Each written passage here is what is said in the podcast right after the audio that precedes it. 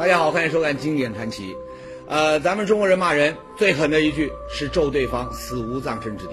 对仇家最狠的报复呢，那莫过于给对方来个掘墓鞭尸、挫骨扬灰。比如说春秋时伍子胥一家呢，都让这个楚平王给杀了。后来呢，伍子胥带兵打回楚国，就把楚平王的尸体啊从棺材里刨出来，鞭尸三百，然后呢一把火呢烧成灰儿，这才算解了恨。当然，这样的报仇手段呢，它不太符合中国人死者为大的传统道德观念，怕遭报应，所以呢，真这么干过的人呢并不多。而蒋介石，哎，他就是这为数不多的人里的一个。那么，老蒋的这个仇家是谁呢？他跟老蒋又有着什么样的深仇大恨呢？哎，今天呢，咱们就来说说这事儿。一九四六年一月二十一号深夜，南京郊区的梅花山上突然就来了一帮大兵。上山之后呢，他们围着一座钢筋水泥墓，是又撬又砸，眼看半天都弄不开。这帮大兵呢，干脆就使上了炸药。只听一声巨响，墓呢终于被炸开，墓里的棺材呢也被抬了出来。那么，棺材里面躺的会是谁呢？棺材盖子打开。那么，汪精卫的尸体上面盖了一层那个“青天白日满地红”的旗帜。汪精卫是身穿这个藏青色的长袍马褂，但当当时是文官礼服，呃，头戴礼帽，腰腰间还配着那个大绶，呃，面色呈深褐色，带有点黑斑。哟，感情这些人炸的那是大汉奸汪精卫的墓。那么尸体被刨出来之后，又是怎么处理的呢？当天凌晨呢，汪精卫的尸体就连同棺木一起被烧成了一把白灰，这些灰呢，很快又被抛进长江喂了鱼。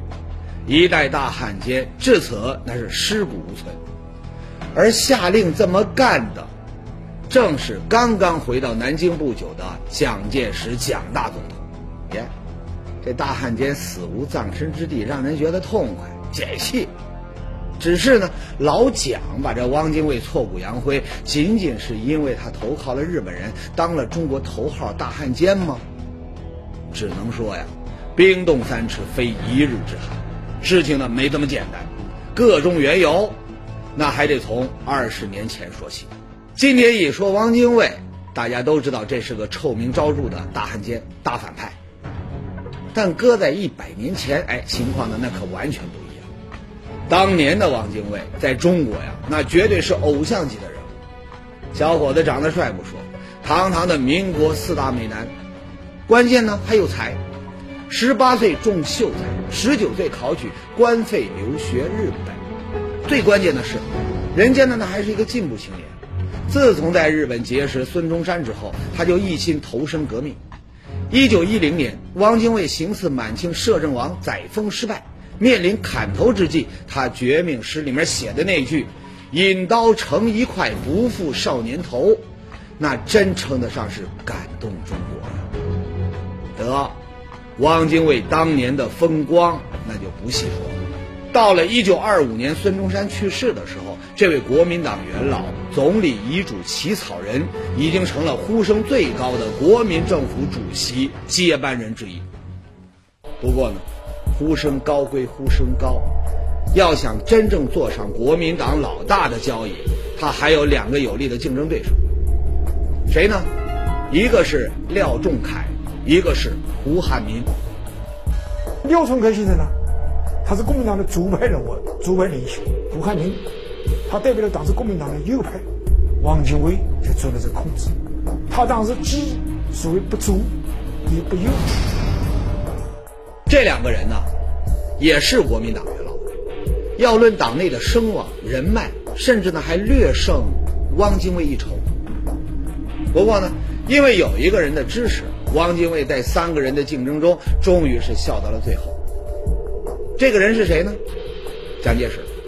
蒋介石当时在国民党里虽然还算不上大佬级的人物，但他是黄埔军校的校长，而黄埔学生军他又是国民党里素质最高、战斗力最强的部队，所以说话呢也挺有分量。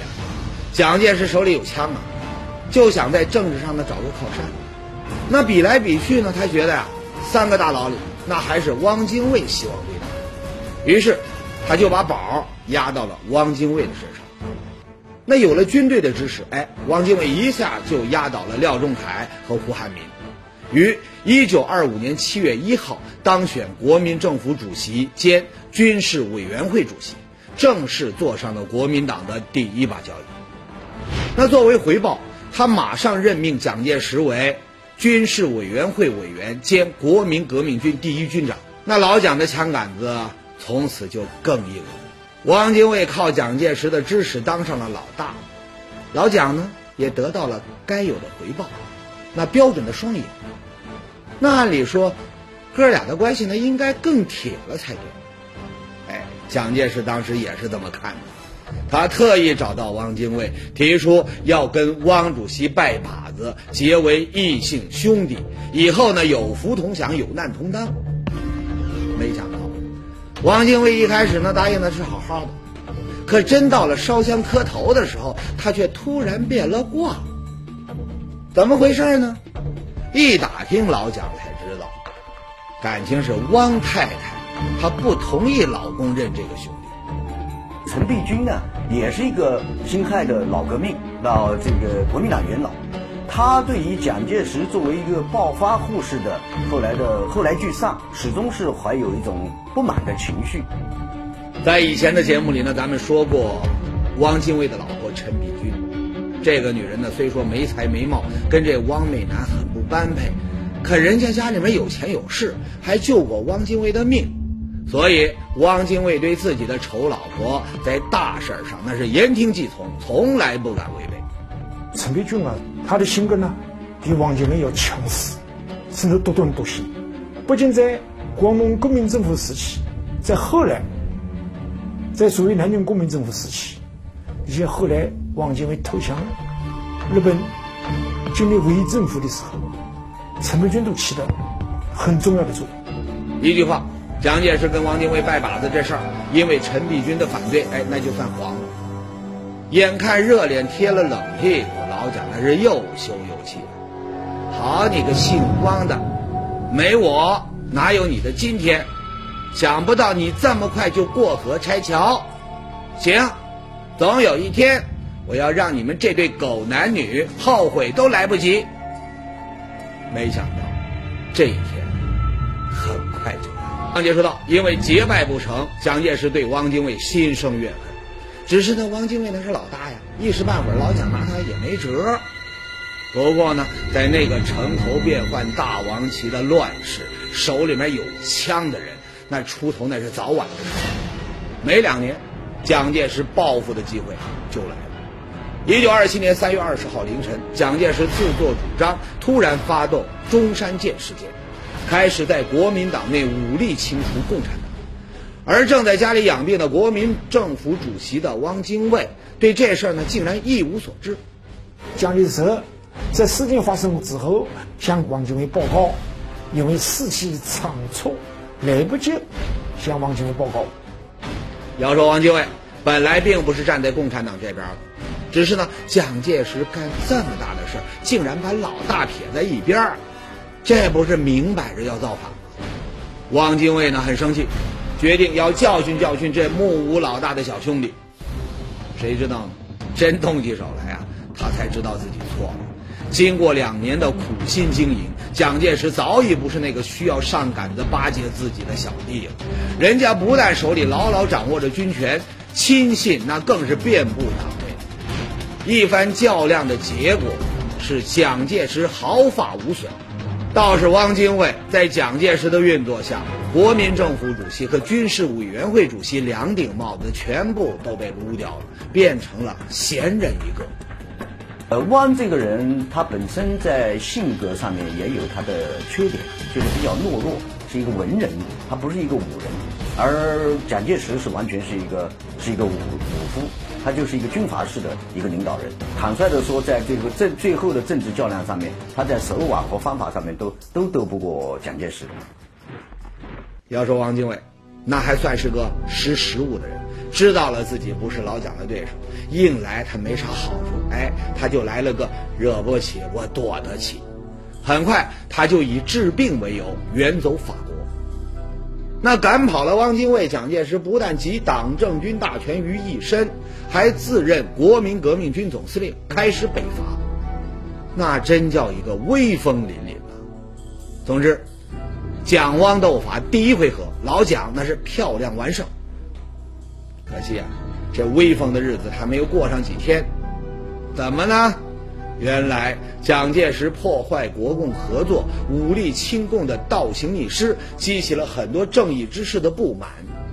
亲俄亲共，扶助农工，那是国父孙中山先生亲自定下的方针。蒋介石反共反苏，那不是要变天吗？很快，以孙中山夫人宋庆龄、廖仲恺夫人何香凝为首的国民党左派，他就组织了起来，决定打一打老蒋的嚣张气焰。只是啊，两位夫人虽然德高望重，可毕竟是女人，很多场合呢不方便抛头露面，怎么办呢？哎，他们想到了远在法国的汪精卫，要把蒋介石的势头压下去，那就是把汪精卫啊能够回来主持党，以党权遏制蒋介石的军权。蒋介石当时虽然是大权在握，可也有怕的人，孙夫人宋庆龄。哎，那就是其中一个。第一，中山先生虽然已经去世，可国父的威望和影响还在。蒋介石自己打的，他就是继承总理遗志的旗号。对孙夫人，他当然没法来硬的。第二，宋家那是中国数一数二的大家族。蒋介石当时呢，刚刚认识宋家三小姐宋美龄，正打算着要做宋家的女婿。那这未来的大姨子，那更不能。有宋庆龄和国民党左派的支持，一九二七年四月一号出国没多久的汪精卫又回到中国，再次登上了政治舞台。让左派们没有料到的是，请汪精卫回来原本是要阻止蒋介石倒行逆施，继续国共合作。谁曾想，汪精卫呢摆了几天样子，竟然跟老蒋一样，发动反革命政变，也走上了反共的道路。当然，要说变化，那也不是一点没有。汪精卫叛变革命之后，又联合同样反蒋的桂系军阀，搞了一次突然逼宫，让蒋介石通电下野回了老家，而他自己呢，再次成了国民党名义上的老大。蒋介石下野以后，由宁汉和西山会议派组成了一个特特别，当然还包括桂系在内，成立了一个特别委员会。但这个特别委员会的实权呢，并不掌握在汪精卫手里。熟悉历史的观众应该知道，那是近代中国最混乱的一个时期，各路人马是你方唱罢我登场，各领风骚三五天。只是唱来唱去，那还是手里有枪的人唱主角。汪精卫一介书生，到头来顶多是当别人利用。一九三零年五月，阎锡山、冯玉祥、李宗仁等几路军阀跟蒋介石正式翻脸，两边一百多万大军在中原展开了空前激烈的厮杀。而汪精卫呢，这时也明白了手里不拿枪，放屁都不响的道理，趁着中原大战的乱局，在广州组建了政府和军队，发布讨蒋令，北上进攻蒋系部队。这也是蒋汪二人第一次在战场上兵戎相见。只是呢，仗刚打到一半，还没决出胜负，他就停了下来。为什么呢？其实啊，不说很多人也应该猜到。没错，一九三一年九月十八号，日寇发动九一八事变，东北沦陷，国难当头，在举国一致抗日的舆论压力下，各路军阀不得不暂时停止内战，坐下来重新组建中央政府。在当年召开的国民党四大上，蒋介石呢当选为国民党总裁，汪精卫当选为行政院长。就这样，明争暗斗六年之后，汪精卫与蒋介石这两个老对手再度走进了同一条战壕。要说这也算是好事儿，国家都要亡了，那还有啥可争的呀？可这汪精卫这个行政院长，那实在是不好当。不光要为老蒋背黑锅，还得为老蒋挡枪子儿。这话怎么说呢？我们知道，蒋介石有一条原则，那就是攘外必先安内。他觉得呀，日本人要打，但真正的心腹大患那还是共产党。为了集中精力剿共，九一八事变之后的头几年，蒋介石对日本人那是一再妥协，先后签订了淞沪停战协议、和美协定等一系列丧权辱国的条约。可在这些条约上签字儿的，那都是汪精卫，不签不行啊！行政院长搞外交，那是分内的工作。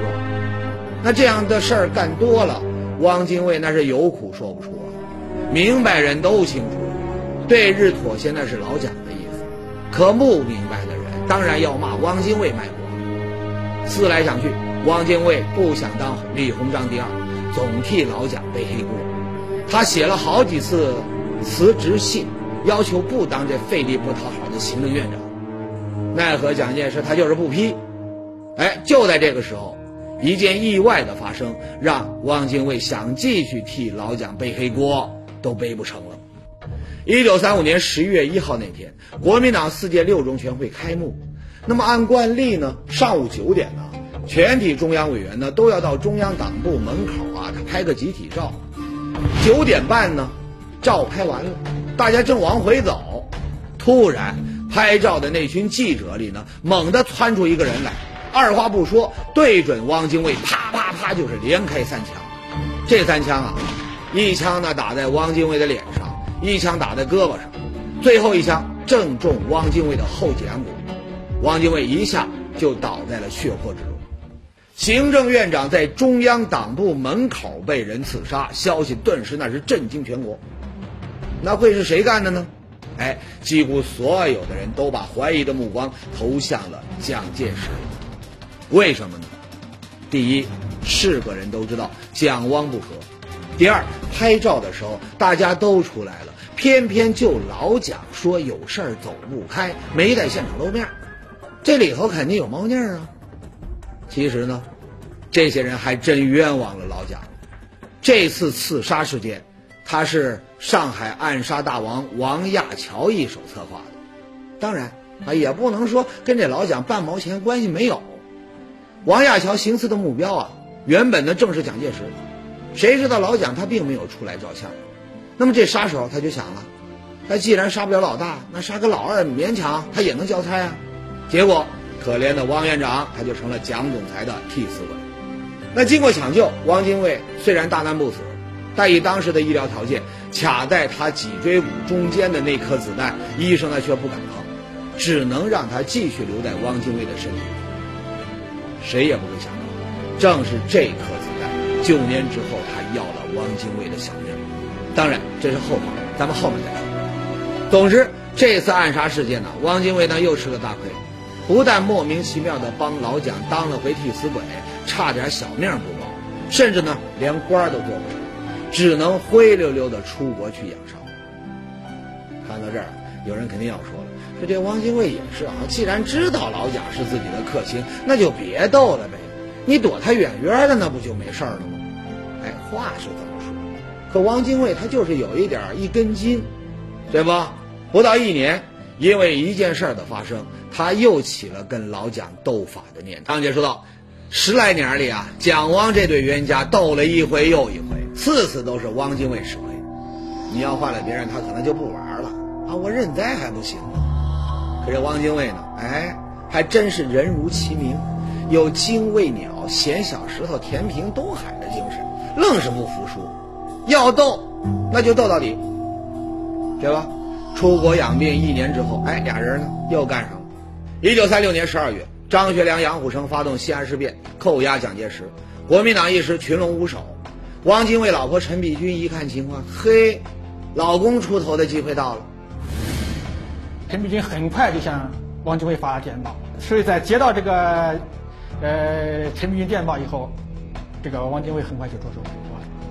可人算不如天算，在共产党的调停下，西安事变很快和平解决，蒋介石毫发无损的又回到了南京。得，汪精卫东山再起的算盘又落了空。当然了，汪精卫这样的老资格，那既然回国了，面子上他还得照顾一下。一九三八年三月，国民党实行总裁制，老蒋呢如愿以偿的当上了总裁。一高兴，哎，顺便啊，也给了汪精卫一个副总裁的虚衔。那就是汪精卫他本来大家就知道就是个花瓶，就是个点缀。蒋介石已经那个时候全面控制权，汪精卫你给他可有可无一下也无所谓了。当个有名无实的国民党老二，那汪精卫当然不甘心呢。可面对大权独揽的蒋介石，他又能有什么办法呢？要说呀，那也是造化弄人。就在汪精卫准备夹起尾巴认输的时候，哎，这机会啊又出现了。一九三七年七月七号，日寇发动卢沟桥事件，全面入侵中国。狂妄的鬼子原以为三个月就可以灭亡，可一年多打下来，他们发现，想要迅速灭亡中国，那根本不可能。于是，狡猾的日本人又使了一招离间计。一九三八年十一月，日本首相近卫文磨发表声明，只要蒋介石下台，换汪精卫上。或者是汪精卫另立政府，日方愿意停战。哎，这个也是日本的一种谋略，他们是觉得不要扩大，同样不战而屈人之兵不是很好吗？当然也利用那个，发现有希望，就是希望中国政府中蒋介石下台，汪精卫上台，但是计划是主持党政军，联合日本。进行谈判，答应日本侵略者提出的种种要求，最后呢，停止战争。日本人的表态让汪精卫很是动心，对于抗战的前景，汪精卫一直都很悲观。而汪精卫呢，认为中国的抗战是不可能取得胜利的，对日本只能妥协投降，和日本议和。当然，汪精卫他也知道。要把这老蒋弄下台啊，他没那个本事。想跟日本人谈和，那唯一的办法就是他另外再搞一个政府。可真要这么做，汪精卫呢他又下不了决心。做了这卖国贼的帽子，那估计跑不了。弄不好，那还得遗臭万年。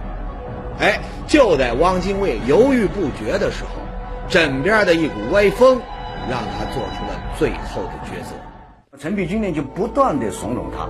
就说这是最后一次机会了，你一定要考虑清楚，你不能永远在受这个老蒋的气。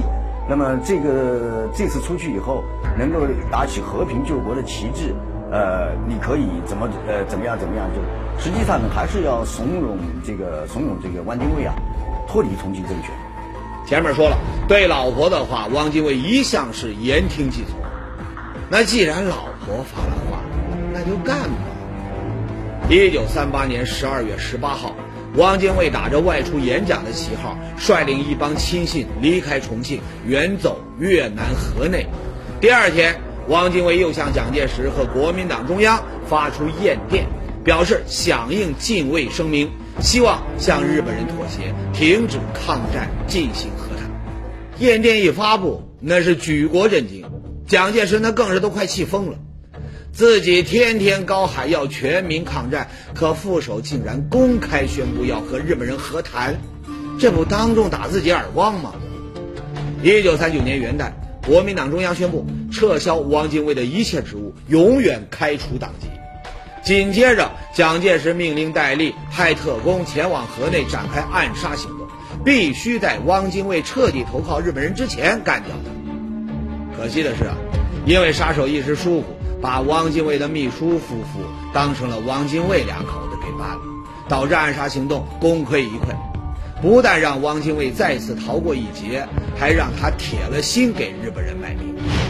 一九四零年三月三十号，汪精卫领着一帮大小汉奸在南京成立伪中华民国政府，把自己永远定在了历史的耻辱柱上。铁心当汉奸之后，汪精卫知道老蒋不会放过他，还会继续对他下手。所以，汪伪的七十六号特工组织之后和国民党派来的刺客那是展开了一次次的激烈厮杀。结果呢，几年下来，军统和中统四次刺杀汪精卫，不但一次都没能得手，反倒是损兵折将。派出去的特工和杀手，不是被汪伪七十六号拉下水当汉奸，那就是成了刀下鬼。那气得老蒋除了大骂戴笠草包饭桶。只能无可奈何的直跳脚。哎，就在蒋介石第一次拿汪精卫没办法的时候，老天爷出马帮了他一个大忙。